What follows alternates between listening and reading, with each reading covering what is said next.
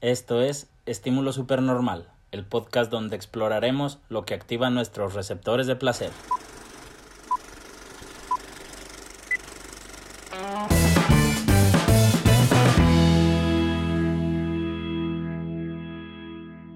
Hola amigos, bienvenidos al primer episodio de este podcast llamado Estímulo Supernormal. Como ya pudieron escuchar en el intro, estaremos hablando de aquellos estímulos audiovisuales de cine y música que motivan a la gente en su día a día. Les platico de qué va a ir esto más o menos para ir entrando en materia. Semana con semana vamos a tener algún invitado, ya sea algún amigo, algún conocido, gente que quiera participar en este rollo y vamos a hacer un set de preguntas y respuestas donde vamos a hablar de cine y de música y cómo los marca o cómo eso explota sus receptores de placer. Entonces, la dinámica de preguntas y respuestas hoy la voy a hacer para presentarme y que me conozcan y a partir de aquí nos vamos a ir teniendo aquí a unos invitaditos, ya sean unos amigos, quien quiera venir está invitado y nos ponemos a, a platicar de cine y de música, ¿cómo no?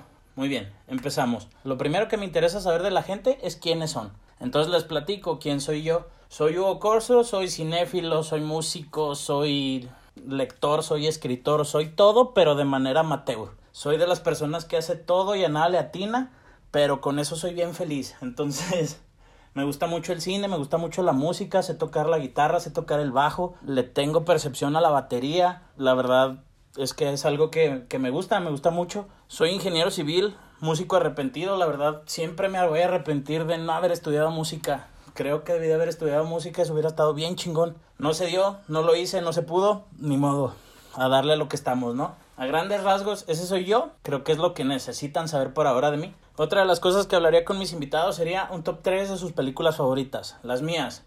Número 1, Interestelar. Número 2, Inception.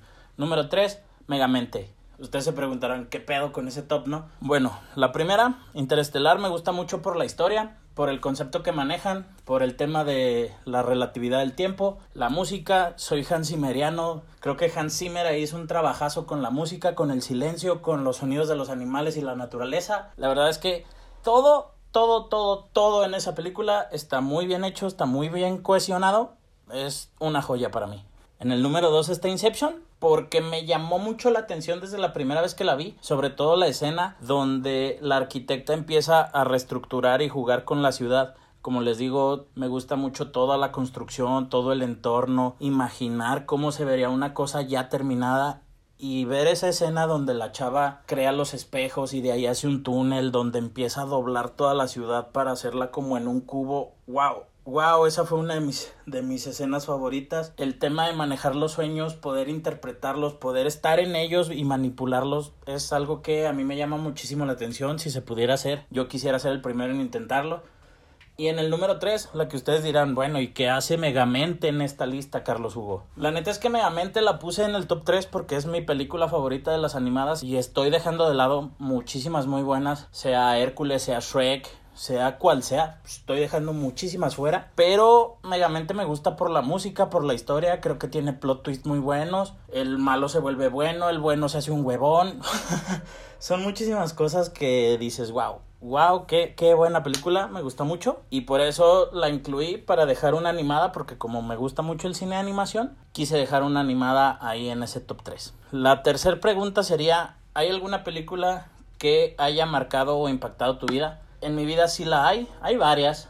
La que recuerdo ahorita es Money Game con Brad Pitt. Hay una escena ya casi al final donde Brad Pitt y Jonah Hill tienen una plática muy cabrona. Hablan sobre, sobre lo que eres y lo que vales, sobre si el dinero lo es o no lo es todo. Esa plática me cayó, me cayó en un momento complicadito de la vida, de este año de hecho. Y me dio como un norte y dije, wow, entonces ahorita es como la filosofía que traigo es lo que me tiene marcado y yo creo que esa es la que ahorita me tiene. Hay otras más, pero ahorita les dejo Money, Money Game con Brad Pitt. Véanla por favor, es muy buena. Ok, en el siguiente punto que platicaremos será cuáles son las películas que podrías ver mil veces. Para mí son todas las de Harry Potter. Soy Potterhead desde los 8 años, si no es que antes. Entonces me gusta mucho Harry Potter. Siempre que lo topo en Warner o en TNT, se queda de cajón. Si me encuentro cambiando ya de, de películas, si me encuentro Back to the Future, se queda, sea la que sea, incluso la 3. Pero Back to the Future me gusta muchísimo también. Mm, podría ver las películas de Marvel una y otra vez, todas excepto Thor Ragnarok. Qué mala fue, lo siento. Y por el lado de las películas animadas, yo creo que elegiría Shrek. Aparte de Megamente, yo creo que elegiría Shrek. Son las que podría ver un millón de veces. Me podrían pagar por ver un millón de veces seguida Shrek y yo aceptaría el reto sin pedos. El siguiente tema es cuál es tu talón de Aquiles cinematográfico, es decir, una película que te haga ponerte super sad, que te haga llorar, que te haga quebrarte, que te haga entrar en depresión, pero que aún así la quieras ver. Como decía el buen Gustavo Cerati, ¿no? En vez de poner canciones tristes, es pones películas tristes para sentirte mejor, ¿no? En mi caso son dos. La primera es La La Land.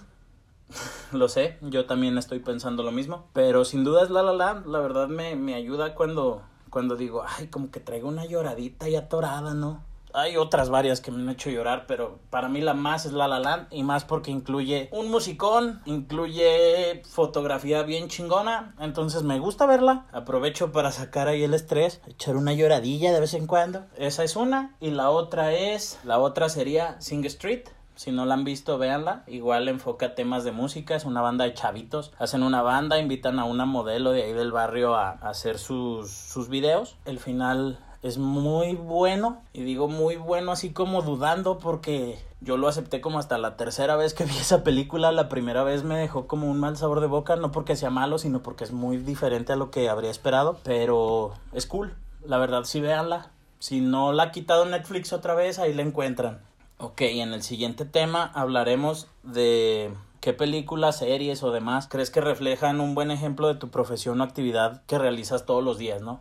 Yo les digo, soy ingeniero civil. Obviamente hay una serie que lo representa y es Mega Construcciones, no hay otra. Pero hace un par de años, cuando empecé con este proyecto de estímulo supernormal, porque déjenles cuento paréntesis, esto antes era un blog de donde yo escribía pues mis opiniones, más que reseñas o más que críticas, yo escribía mis opiniones sobre alguna película que acababa de ver, pero esto lo hacía una vez cada medio año, entonces ahorita lo voy a llevar al formato podcast, le vamos a cambiar un poquito la ideología y vamos a ver qué tal, ¿no? Pero bueno, cuando yo tenía o empezaba con este blog de estímulo supernormal, fui un día en la universidad de aquí de Aguascalientes proyectaron una película que se llama Los días más oscuros de nosotras. Es una película de Astrid Roncero y la actriz principal es Sophie Alexander Katz. La película habla sobre una ingeniera o arquitecta, no recuerdo bien qué es. Se va de Ciudad de México a Ciudad Juárez o alguna ciudad del norte del país a trabajar en la construcción de un edificio. Eso es visto en muchas de las obras. La chava llegó,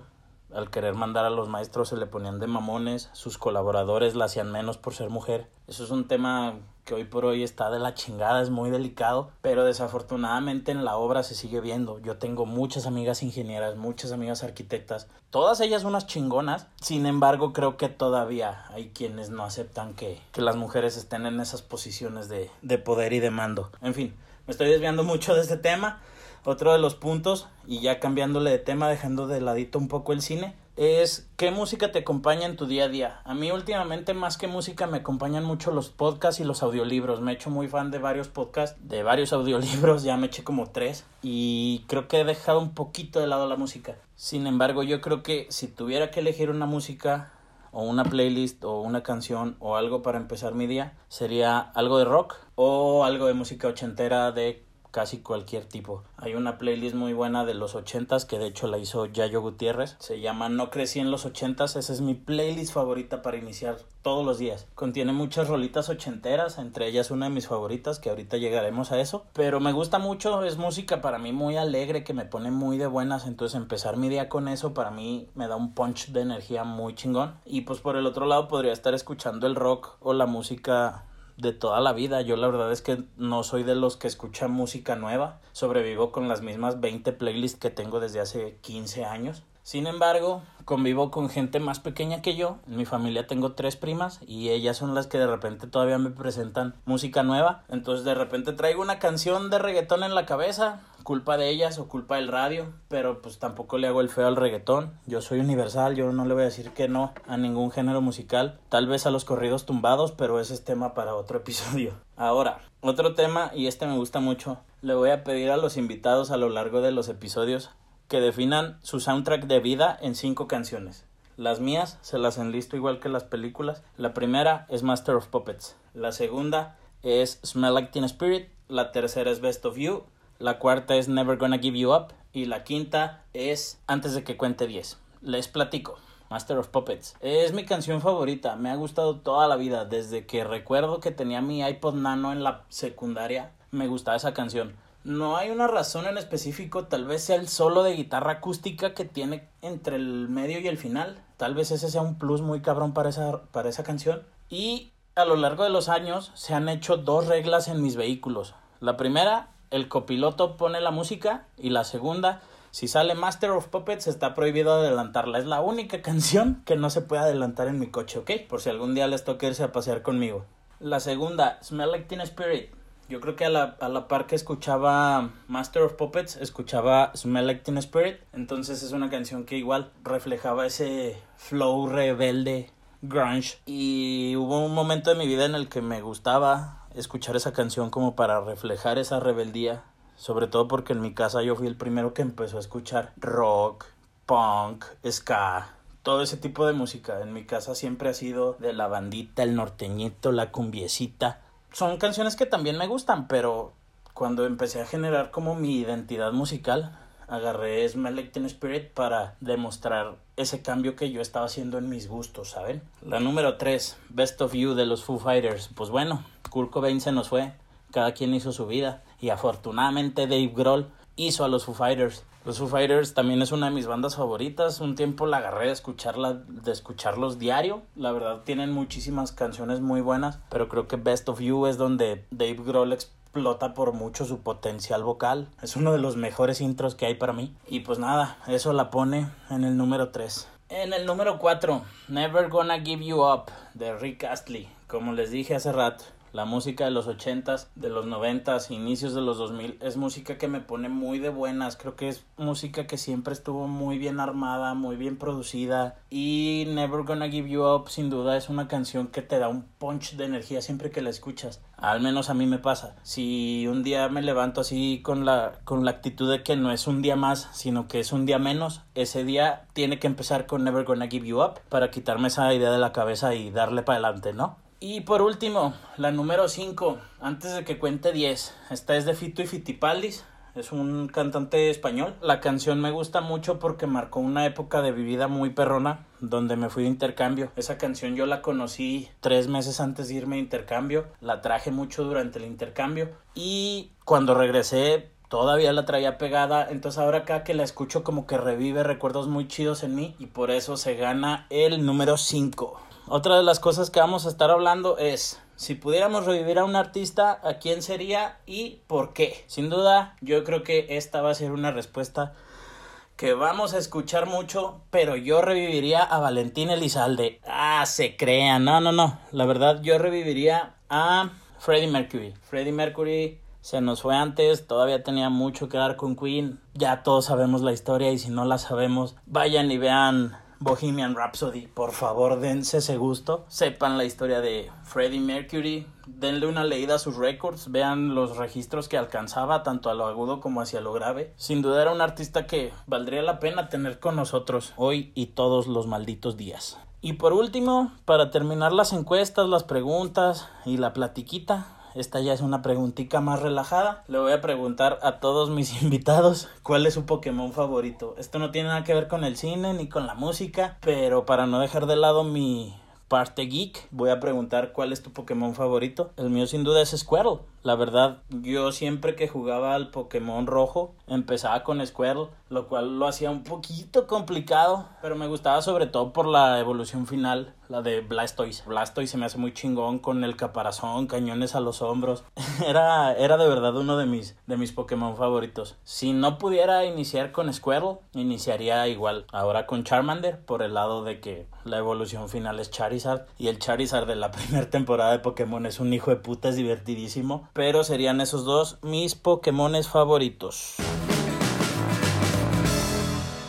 Ok, amigos, eso es todo por esta breve introducción. Ya más o menos vieron la dinámica que, que, vamos a ir siguiendo con los invitados. Esta vez lo hice sobre mí, les platiqué sobre mí, les conté más o menos mis gustos del cine, mis gustos de, de música. Ahorita fue como lo que me vino a la mente y a lo largo de los episodios pues supongo que van a ir saliendo muchísimas más cosas, ¿no? Espero que lo hayan disfrutado, que se lo hayan pasado bien. Fueron unos minutitos platicando conmigo. Quédense pendientes de los siguientes episodios. Y no olviden que pueden seguirnos en todos lados como estímulo supernormal o arroba supernormal-pod. Adiós.